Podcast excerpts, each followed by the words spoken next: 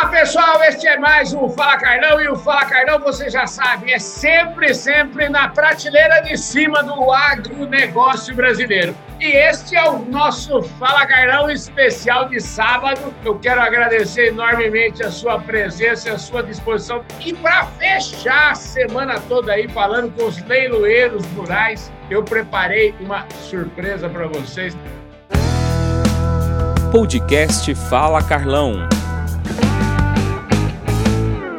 Queridíssimo amigo Daniel Bilk Costa. E para quem eventualmente ainda não conheça o Daniel Bilk Costa, eu quero dizer para vocês o seguinte: olha só, em 1986, precisamente no dia 29 de abril de 1986, eu entrei pela primeira vez num leilão rural na minha vida. E lá estava no púlpito dois grandes ícones do martelo brasileiro. O saudoso Antônio Carlos Pinheiro Machado e este meu amigo aqui, Daniel Bilk Costa, em 29 de abril de 1986. E, portanto, eu fui apresentado ao agronegócio pelo Daniel e, portanto, receber o Daniel aqui hoje é simplesmente um motivo de muito orgulho para mim. Eu que cultivo muito essa história das raízes, cultivo muito minhas amizades.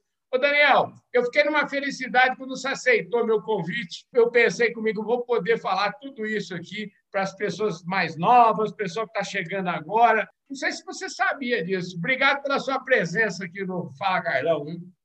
Carlão, eu já sabia, você já havia me dito, mas eu fico emocionado toda vez que você fala isso, porque são lembranças maravilhosas e o leilão me proporcionou isso, essa emoção toda, começar a falar com você sem pelo menos te dar um bom dia oficial, sem pelo menos fazer uma saudação aos teus seguidores, a esse pessoal que admira o seu trabalho.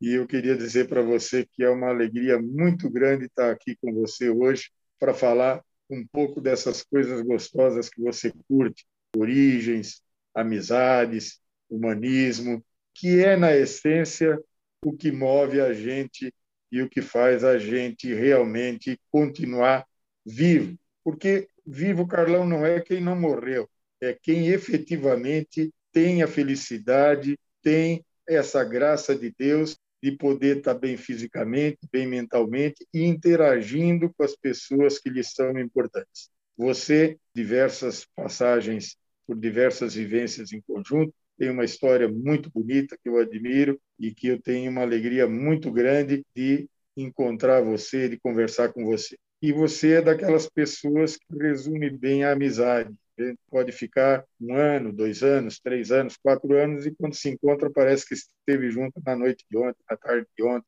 Muita alegria estar aqui contigo, cara. Maravilha. Você é um cara super espirituoso que eu admiro bastante, admiro muito mesmo. Daniel, olha, eu estou muito feliz de estar fazendo essa conversa aqui com você. É muito bom a gente conversar com os amigos, né? com gente que a gente admira, com gente que a gente convive há tanto tempo. Você sabe muito bem disso. Eu, seus irmãos aí, a gente tem uma ligação muito forte, é como você falou mesmo. A gente pode até ficar dois, três, quatro anos sem se ver, mas toda vez que a gente conversa, a sensação é que parece que nós jantamos junto ontem à noite, viu, Daniel? Show de bola. Escuta, eu quero que você conte para nós. Eu já dei uma pista. Nós estamos vindo aí de uma semana falando com leiloeiros, falei com leiloeiros da velha guarda, falei com leiloeiros mais jovens e eu queria começar essa conversa aqui falando um pouquinho da sua história, porque eu sei que o Odemário nasceu lá em Uruçanga. Eu quero saber se você também nasceu em Uruçanga e me conta um pouquinho dessa sua história e como é que você acabou virando leiloeiro rural. Mas eu sei que antes de ser leiloeiro rural, você estudou na ECA, é jornalista. Me conta essa história um pouquinho para nós aí até chegar na primeira batida do martelo, vai? Carlão, nada é por acaso. Uhum. Meu primeiro emprego foi na Rádio Fundação Marconi, em Uruçanga, Santa Catarina, levado pelo meu irmão Sérgio Costa. Então, minha primeira carteira assinada, meu primeiro registro profissional é da Fundação Marconi, e era para mim uma coisa fantástica, era como se eu estivesse é, na Rádio Bandeirantes ou na Rádio Globo Aliás, antes era Rádio Nacional, né, ou na Rádio Tupi. E quando eu dizia Ovens YT22, Rádio Fundação Marconi de Uruçanga, aquilo para mim era uma alegria, me arrepia. Aliás, estou arrepiado agora aqui ao relembrar isso. E esse foi o meu primeiro emprego. E eu tive uma falta de sorte muito grande, Carlão, que eu, antes de ser empregado, eu fui meu patrão. Eu tive banca de revista, então, eu descobri essa coisa de empreender e aí eu tive o segundo momento de pouca sorte, que foi não entender que empreender é uma coisa e empresariar é outra. Ah. Mas eu acho que foi muito rico culturalmente e filosoficamente dizendo, foi talvez o que tenha me mantido vivo até hoje com essa cabeça que eu tenho, com essa leveza de dia a dia, é, tenha sido a poesia. Se eu talvez tivesse sido um pouco mais pragmático, um pouco mais empresarial, eu acho que nós não estaríamos hoje aqui nessa prosa. Mas, enfim, eu comecei trabalhando em rádio e aí, Carlão, pasme você, o meu sonho era ser locutor da Voz do Brasil em Brasília. O meu sonho era um dia dizer com o prefixo do Guarani em Brasília, 19 horas.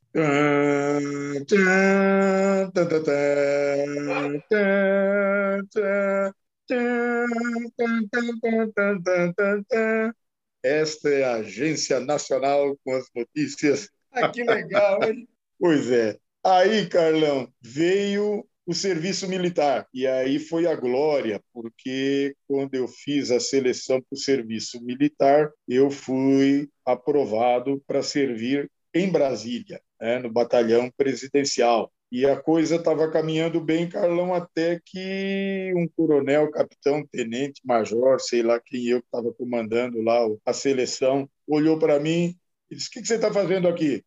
Ah, eu estou selecionado aqui para preencher aí os dados tal. Rapaz, você está louco? Esse olhar seu aí, você vai mirar no alvo e vai matar o capitão, vai matar o comandante.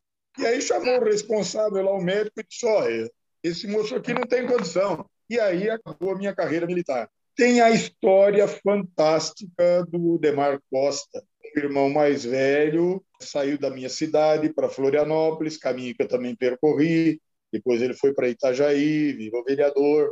E em Itajaí ele foi trabalhar na rádio difusora de Itajaí e aí foi convidado para vir para a Rádio Bandeirantes em São Paulo. Uhum. Mas antes de vir para São Paulo, ele já havia levado para morar com ele o Demetrio, uhum. também meu querido amigo, também meu sócio junto com o Odemar na DBO. E quando o Odemar veio para São Paulo, trouxe a tiracolo também o Demetrio. E, na sequência, esse coração grande do Odemar preparou o terreno e ele trouxe para São Paulo os outros três irmãos. Arquimedes, que é o segundo, depois o Odemar, uhum. aí vem o Demetrio, e depois o Sérgio e eu. E aí, Carlão, nós viemos para arrumar a nossa vida, arrumar a nossa carreira, fazer a nossa profissão. E o Arquimedes foi o primeiro a desistir e voltar para Uruçanga não quis saber de ficar em São Paulo. E o segundo fui eu, já havia estudado dois anos em Florianópolis, e aí vim para São Paulo, fui estudar num colégio e não entendi que precisava ser aprovado não só por nota, mas também por presença em aula. Então, teve um ano que eu passei brilhantemente em sete matérias e fui reprovado brilhantemente é, em outras cinco. Não deu nem para fazer a tal da segunda época. No ano seguinte, eu caprichei naquelas que eu havia sido reprovado, mas não frequentei as aulas das outras que eu achava que já sabia. E aí fui reprovado nas outras. Aí, com vergonha do Demar e do Demetrio, voltei para Uruçanga e lá fiquei um ano no colégio da minha cidade, três anos no colégio Marista, fazendo o segundo grau. E aí eu disse, não, é hora de voltar para São Paulo. E aí voltei para São Paulo e, nesse momento, estava começando a carreira profissional do Odemar no leilão. E num belo e determinado dia, o Odemar me convidou para ir a um leilão em Bauru. Eu fui para esse leilão em Bauru e nesse dia faltaram dois pisteiros. E aí eu olhei aquilo, hotel maravilhoso, café da manhã. Nesse hotel eu conheci o famoso creme de abacate, 200 tipos de bolo, 150 tipos de pãezinhos, presunto, mortadela, não sei o quê, não sei mais o quê, queijos mil, né? E aí eu me senti na obrigação de ser grato, de mostrar minha gratidão por aquele momento que eu estava vivendo. E cheguei para o Paulo Pimentel e disse: Ó, oh, tá faltando um cara aqui para tomar os lances aqui desse lado. Uma, camisa amarela dessas aí, uma camisa fio Escócia amarela, bonita para danar, para ressaltar das pessoas, diferente, né? Diferenciar das pessoas. Pô, mas você sabe como é que é? Ah, se é para fazer que nem esses caras estão fazendo aí, eu faço muito melhor. E aí, Carlão, eu peguei a camisa amarela, comecei a trabalhar de pisteiro e só vendia na minha área.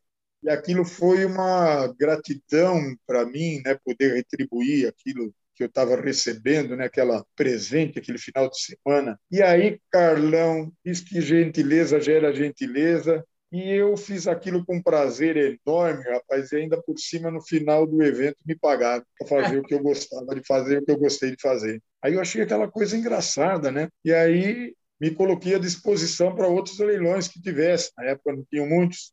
Aí veio Caxambu, veio São João da Boa Vista, veio Barbacena, e eu fui trabalhando de pisteiro.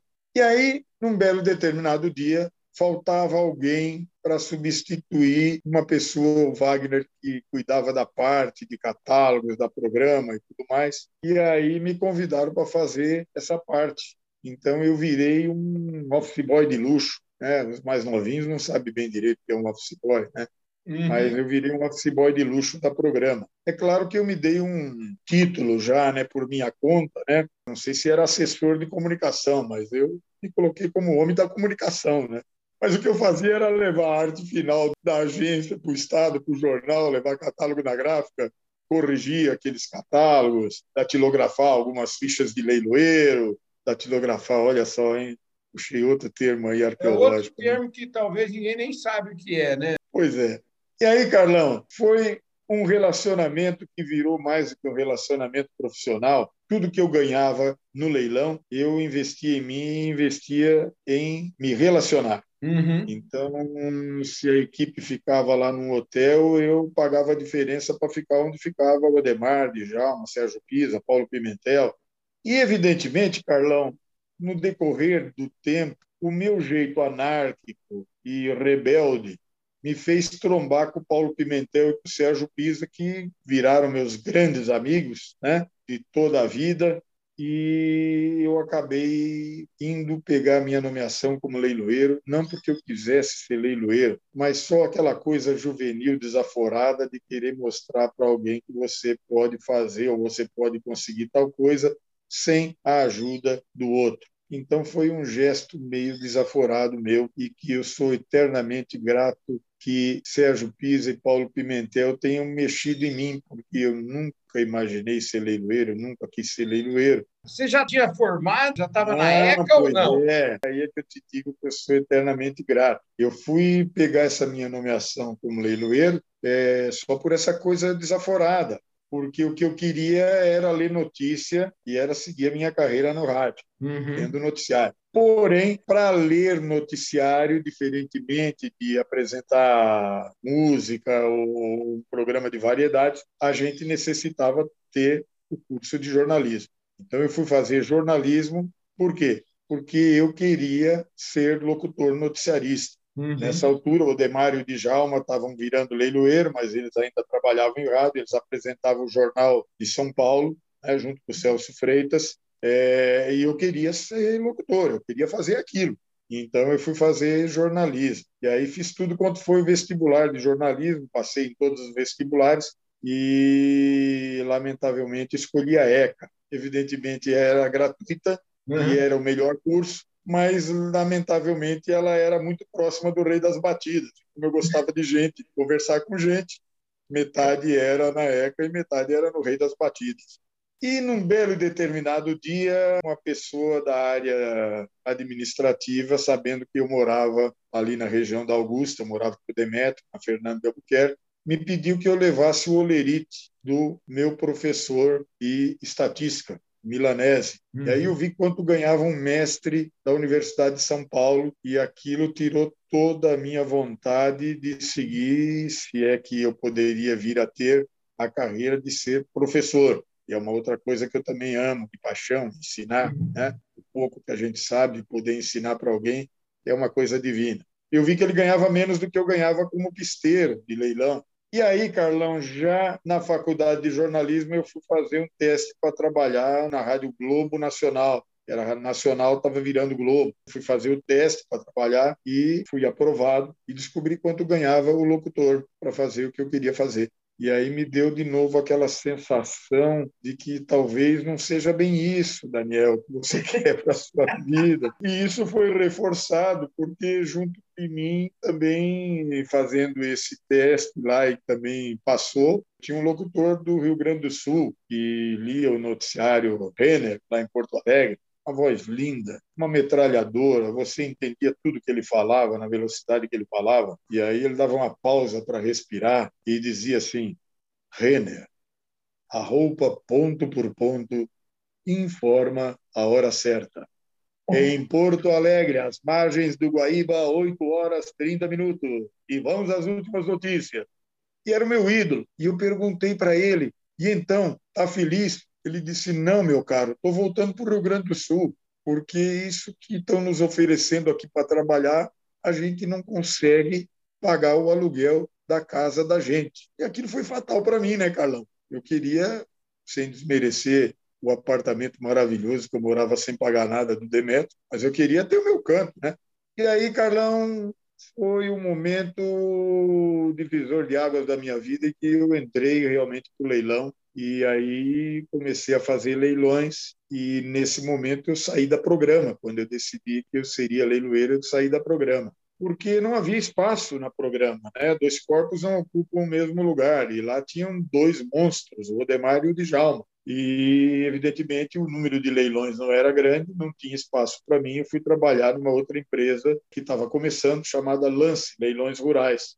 E lá eu peguei muita experiência, treinei muito a minha resiliência, porque eu fazia os leilões, pagava a propaganda dos leilões e não recebia. Enfim, foi o meu MBA como leiloeiro. Comecei a leiloar lá na Lance Leilões Rurais e tive um professor junto de mim maravilhoso, Vidal Faria Ferreira, um cara que entendia muito de gado de leite e um grande expert em ovinos. E o Vidal foi quem depois acabou me ciceroneando e me recepcionando em Uruguaiana e me apresentando todas aquelas cabanhas do sul. Me levou ao leilão da Paineiras, me mostrou o leilão da Azul, me mostrou todos aqueles remates de primavera do Rio Grande do Sul. Foi uma coisa linda, lindíssima. Eu não conheci o Acre, não conheci Rondônia e não conheci Amazonas. Uhum. Fernando de Noronha, evidentemente, que deve ter leilão de alguma coisa lá, mas nunca fui convidado. O resto, eu tive a felicidade de, de avião, de ônibus, de carona, de carro. Tive a felicidade de conhecer todos esses estados. Foi muito rico. É um relacionamento fantástico. Minha maior riqueza, que é esse relacionamento, essas amizades todas que a gente fez, esses conhecimentos todos. E alguns desses conhecimentos viraram boas amizades mas foi muito rico, foi uma carreira muito rica e num determinado momento, Carlão, nós não tínhamos o, as estradas que temos hoje, nós não tínhamos a tecnologia que temos hoje, então era muito duro você fazer um leilão que deveria começar às oito, mas começava às nove e meia depois da novela, terminava meia-noite e meia, uma hora, e você ter que acordar às quatro, pegar um corujão, um voo da madrugada, e sair de Belo Horizonte e a Recife, fazer um outro leilão à noite, e no outro dia você ir fazer um leilão em Ponta Porã. Então eu comecei a achar que eu deveria ser dono da minha agenda, que eu deveria diminuir o meu ritmo. E aí, para fazer isso acontecer, eu mexi nas minhas taxas, comecei a cobrar um pouco mais que os outros leiloeiros, é, ser um pouco mais exigente. E aí, algumas paixões pelo meu profissionalismo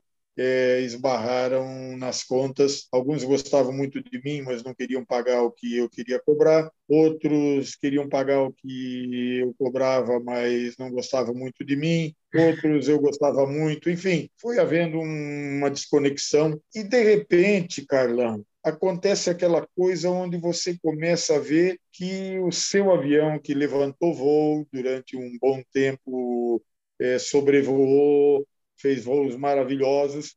De repente você começa a ver que é hora de pousar, que é hora de diminuir. Então, a minha despedida como leiloeiro, ela permanece até hoje. Eu ainda faço cinco, seis leilões de gado de corte por esse Brasil, né? E todo leilão que eu faço, dou um martelo de presente, faço um discurso de despedida, né? Alguns acreditam, outros não acreditam naquele ano, e, e, aí vai indo. Mas eu acho que oficialmente Carlão já encerrou. Eu acho que algumas coisas eu faço assim mais por paixão pessoal de quem me contrata, e eu acho que isso foi um momento lindo da minha vida. E as pessoas costumam muito perguntar por que deixou de fazer. Eu vou definir para você uma passagem minha com o Carlos Eduardo da PPS. Uhum. O Carlos Eduardo, num determinado momento, eh, me convidou para fazer leilões de puro sangue inglês. Ensinou tudo o que ele sabia, comentou tudo. Eu recebia, como recebia doado, um catálogo pronto, com tudo. Eu tinha que ser pura e simplesmente o apresentador do leilão. Nem uhum. leiloeiro, acho que merecia o termo.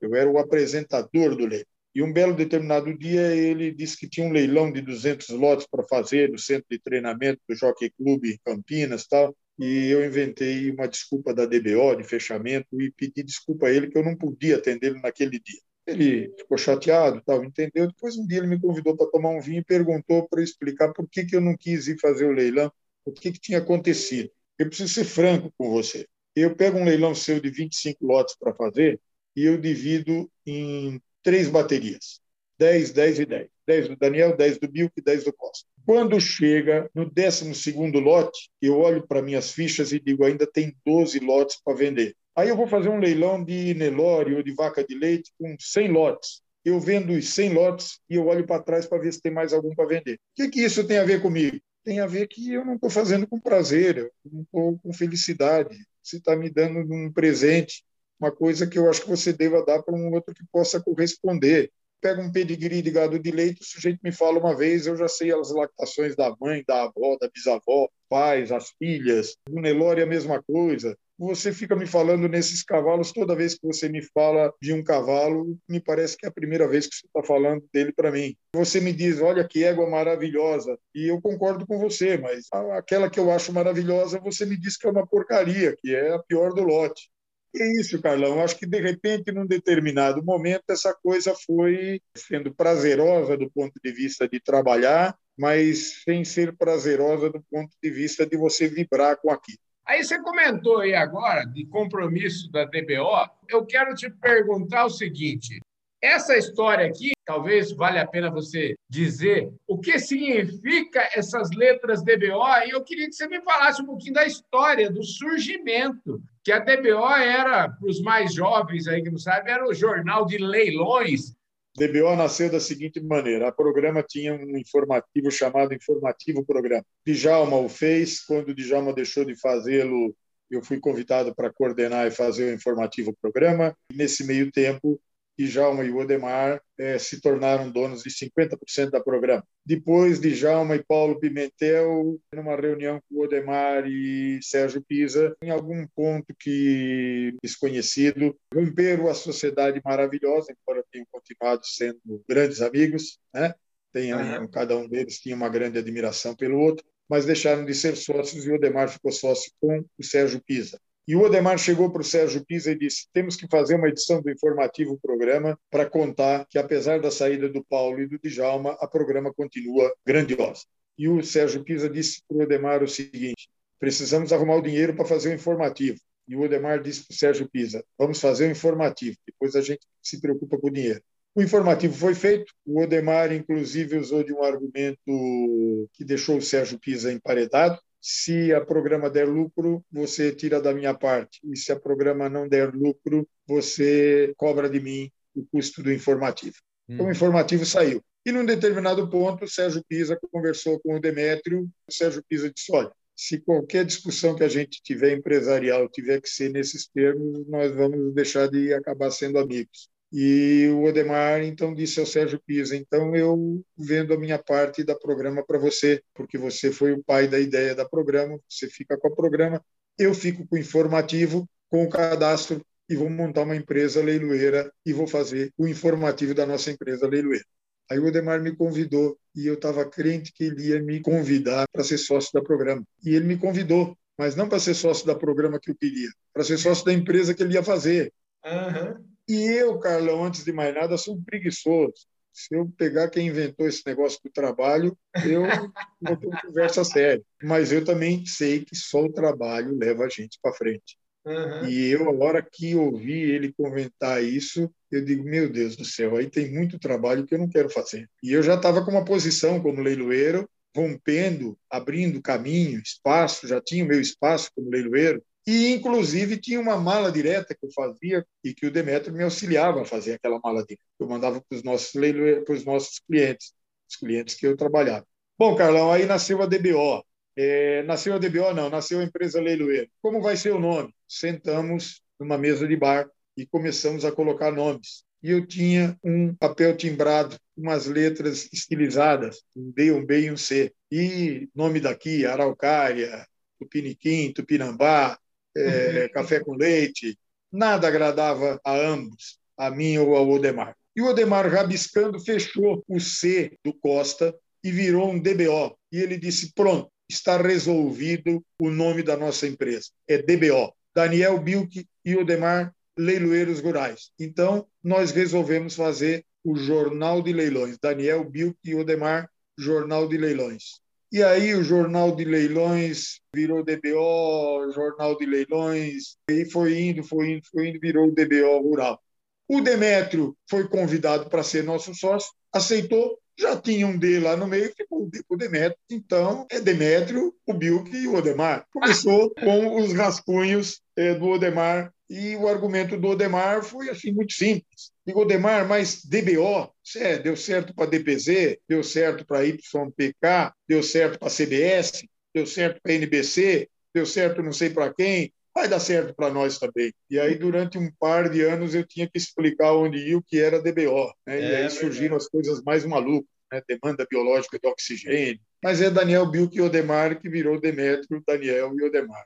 Querido, deixa eu te falar. Eu sou de uma época, né? Eu sou até da época do informativo DBO. Eu peguei a transformação do informativo DBO para a revista DBO. E aí depois também vi nascer a revista Nelore, a revista Nelore que está no número. Que número está, Daniel? Número. É, pois 287. É. Caminho para 288. Eu ia falar que já devia estar tá beirando o número 300, então é isso mesmo. E eu vi nascer a revista Nelore a Public participou muito dos primeiros anos. Eu queria que você falasse um pouquinho da revista Nelore e já para emendar um assunto que vai fechar essa história aqui, porque é um assunto que transformou a minha vida e agora eu consigo entender em perspectiva. A revista Nelore foi, durante alguns anos, a sede lá na Germani Bouchard. E eu me lembro que você tinha praticamente um canil. Era uma editora dentro do canil. Então, eu queria que você me falasse dessas suas duas paixões aí, a revista Nelore e os nossos queridos amigos de quatro patas aí, os cães Carlão, maravilhosos. A revista Nelore surge duas fontes distintas de ações. Uhum. A primeira, do Odemar, que num determinado momento, discutindo comigo, teve uma discussão séria comigo como sócio, sem beijos e abraços, uhum. até que ele me levou num boteco para tomar uma cerveja, foi onde eu esbarrei aqui em São Paulo, na Original, cerveja originária lá de Ponta Grossa, né? E o Odemar, depois que o japonês do Tange lá nos serviu a cerveja, o Odemar levantou a taça e disse para mim assim: Maninho, onde tem três burros, dois têm que baixar a orelha. E uhum. eu fiquei enlouquecido, porque eu imaginei que o Odemar fosse dizer que a ideia era dele, o dinheiro era dele, ele tinha trazido a gente para São Paulo, ele era o pai da criança, e que ele era o bambambam. Bam, bam. Então eu estava preparado para contra-argumentar quando ele continuou a frase e disse assim: então vamos baixar as orelhas e deixar que o Demetrio toque a nossa empresa. Aí eu fui pego de calça curta, e sem fala e concordei com ele porque o primeiro ponto já estava resolvido, ele não ia ser o boss. E aí aquela coisa do Odemar mostrou-se muito sábia, porque se tivesse sido eu ou o Odemar, ou nós seríamos dono hoje da Globo, ou nós não existiríamos mais há uns 20 anos, porque é um estilo muito louco, meu e o Odemar, né? Nós estamos olhando sempre querendo crescer e esquecendo que uma coisa só cresce depois de consolidar. Uhum. Então, Demetrio foi a maturidade nossa como empresário consolidador, além de todas as qualidades é, éticas, morais, enfim, tudo que você quer de valores bons que ele tem, né? além de tudo mais, mostrou-se, para nossa grata surpresa, um belo do empresário, né? consolidou a empresa. E nesse processo de profissionalização, o Odemar tem também um segundo ponto, que é mostrar para mim que nós tínhamos que realmente assumir essa profissionalização. No primeiro momento, saíram as fotos dele e minha, de duas colunas que nós tínhamos no DBO.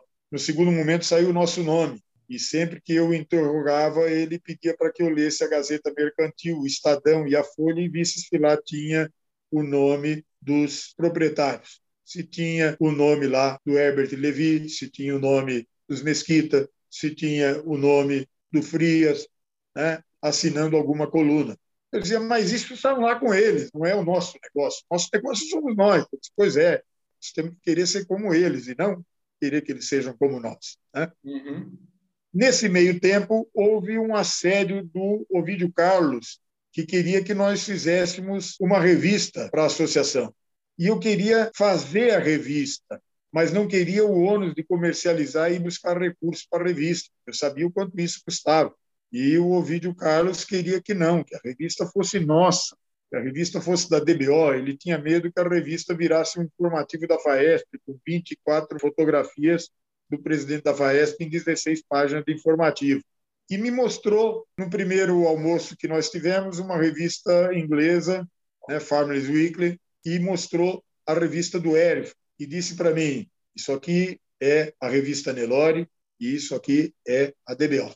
E eu levei aquelas duas revistas para meditar, deixei em cima da mesa, nem olhei. E 15 dias depois teve um outro convite um outro almoço que aconteceu uma ou duas semanas depois. E aí ele levou para mim nesse almoço lá na Vila Madalena, no outro restaurante, e ele levou para mim a revista do Charolês americana e levou uma revista texana e disse para mim: Isso aqui é a revista Nelore, isso é a revista do Charolês, e isso aqui é a DBO. E se você não fizer a revista Nelore que eu estou te mostrando aqui, outro vai fazer. Então, acho que vocês devam fazer. Aí eu fui lá, conversei com o Demar Demetrio, fizemos a primeira edição da revista Nelore, Nogueira de editor. Né? Mas aí o Demetrio estava implantando a tal profissionalização na DBO e não cabia fazer um produto que concorresse com nós mesmos, que confundisse o nosso público, seja comercial ou editorial. E aí a revista Nelore passou a ser feita por uma outra empresa chamada DBO Sul, que era uma empresa em que eu era sócio do Demetrio e do Odemar e que fazia um jornal agropecuário lá em Londrina, o DBO Agrícola. E aí, no segundo momento, o Demetrio sai da DBO Sul para tocar só a DBO. O Odemar, com o falecimento da nossa querida cunhada Emi, pede para que eu deixe a Rural Graph e ele saia da DBO Sul. Trocamos ativos aí, trocamos as sociedades e ele fica tocando a Rural Graph, a empresa de produção gráfica nossa, e eu fico na DBO Sul tocando a revista Nelore e o DBO Agrícola.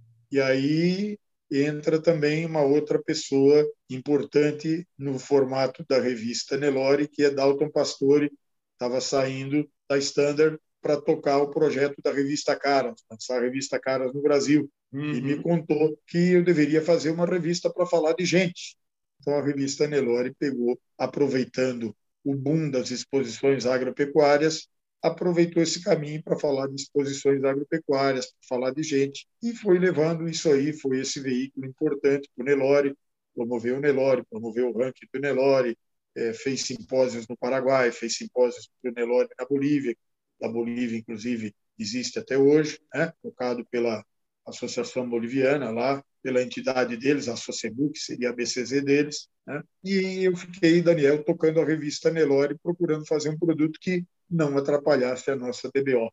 Preços que não aviltassem o que a DBO cobrava, com tiragem também compatível com a, o preço que a gente cobrava, né? e uma linha editorial falando de gente. Então, essa é a história da revista Nelore. Depois tem as diversas fases dela, as equipes, as coisas boas que aconteceram. Me fala como é que é essa história aí dos cachorros, como é que eles entraram na sua vida? Um dia, Maria Helena Vidal chegou para mim lá na DBO e disse que na porta do Parque da Água Branca tinha um cãozinho pequenininho que estava abandonado e se ela podia trazer para lá. E aí veio o Bob. Quando eu olhei as patinhas do Bob, eu digo: Meu Deus do céu, isso não é um cãozinho pequeno, isso vai virar um cachorrão grandão.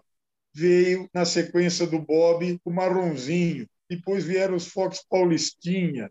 É, o marronzinho era um cachorro que nos dava susto quando a gente ia almoçar, a minha, o Demar, o Demetrio. A gente passava para almoçar ali na Melo Palheta e ele saía do nada e pregava uns sustos. Até que um dia a porta estava aberta, eu disse, vem cá. E aí ele veio, começou a me lamber e tal.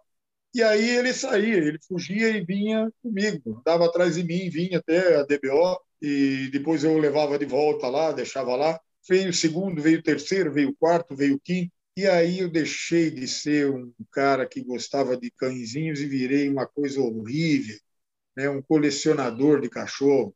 E aí eu virei um comprador de ração, de limpar cocô no sábado e domingo, limpar os cãezinhos, dar um banho uns e outros, mas não virei propriamente um amante, um cara legal com os cãezinhos. Eu virei um cuidador de cãezinhos.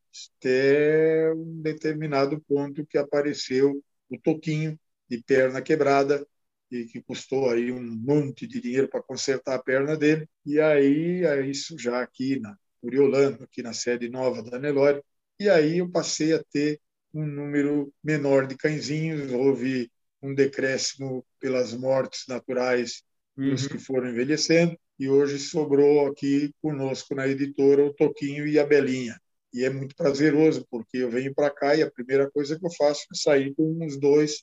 Depois, num determinado momento, bateu um acesso de inteligência em mim e eu passei a sair com um só. Primeiro, porque eu andava mais, andava duas vezes, e segundo, porque aos meus 65 anos, um puxa para um lado, o outro puxa para o outro, o idoso vai para o chão. Né? A Belinha não foi adotada por nós, a Belinha nos adotou. Uma cãozinha fantástica. Vou te contar uma coisa, Carlão. Uma professora, uma pós-graduada de filosofia. Ela é uma grande professora de filosofia. Foi ela que nos adotou eu estava abastecendo o carro num posto da Homem de Belo com a Rua Minerva uhum. e parou um sujeito com uma piruinha e desceu uma casinha, desceu um potinho de água, potinho de comida, depois desceu a cãozinha, entrou na caminhonete e se mandou embora. Que isso? E aí, meu amigo, a Belinha disparou atrás dessa caminhonetinha, eu dei um assobio e gritei: Belinha, vem aqui! E a Belinha parou, olhou para mim, eu assobiei para ela e ela engatou uma primeira, segunda, terceira, quarta e veio correndo na minha direção e vupt para dentro do Peugeot e lá ficou. E me adotou. Não me diga, gente. Meu Deus do céu, que coisa. Então linda. foi isso aí, cara. Ela me adotou. Com esse depoimento aqui do Daniel, da Belinha, que adotou o Daniel, o nosso Fala Carlão desse sábado vai tendo que se encerrar por aqui, viu, Daniel? Foi uma delícia esse papo contigo. Eu queria agradecer imensamente sua disposição de falar aqui conosco, viu? Carlão, sou eu que agradeço. Um beijo, um abraço para você, um abraço para todos os seguidores e te dizer que também foi muito rico, muito prazeroso para mim. Depois que esse bichinho sair de férias, nos reencontrar e vamos tomar uma boa taça de vinho para contar um pouco mais de história. Deus te ilumine, uma admiração muito forte por toda essa tua carreira empreendedora, vitoriosa, por essas coisas novas que você empreende e por esse seu dinamismo invejável. Deus te ilumine e você siga com essa energia positiva que transcende a você, passa para a gente, a gente fica numa animação danada. E eu vou terminar minha prosa aqui dizendo o seguinte: às vezes eu entregava a revista para o sujeito e o sujeito pegava a revista e dizia: Vem cá, vamos fazer uma foto. Eu digo, não, aí vou ficar parecendo com o Carlão. Parece que estou copiando o Carlão. Isso aí é a marca do Carlão. Pô. e eu brincava porque é uma energia muito forte sua, é realmente uma coisa maravilhosa. Ô, Daniel, muito obrigado pelas suas palavras. Eu agradeço toda a audiência, agradeço o prestígio. Enfim, um forte abraço a todos vocês. Super beijo, obrigado por todos vocês. Eu vejo todos vocês no nosso próximo programa, no sábado que vem. Esse foi mais um Fala Garlão, sempre na prateleira de cima do agronegócio brasileiro. Valeu, gente. Fui, Daniel.